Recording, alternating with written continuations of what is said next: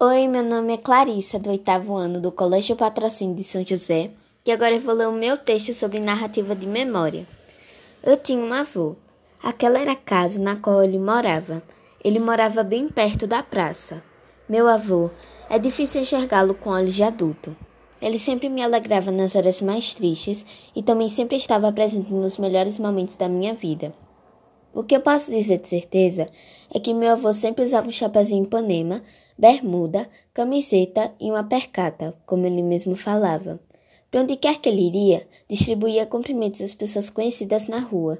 É difícil explicar, pois talvez ele fosse tudo o que eu pensava e ao mesmo tempo não. Vou tentar descrevê-lo.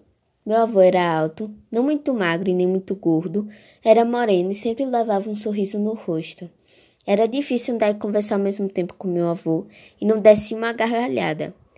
Ele não perdia um minuto sequer para aproveitar a vida. Isso só aumentava a admiração que eu sentia por ele. Mas hoje eu percebo que ele não passava de um velhinho sorridente que sabia aproveitar a vida e ser responsável. Irei sempre lembrar de sua figura encantadora. Às vezes eu encontrava na praça e daí eu acompanhava em casa. Nós subíamos e assistíamos o pôr do sol e conversávamos que as horas passavam num piscar de olhos. Essa é a imagem que quero ter todas as vezes que eu pensar nele. E esse foi meu texto sobre narrativa de memória. Espero que vocês tenham gostado e até a próxima. Tchau!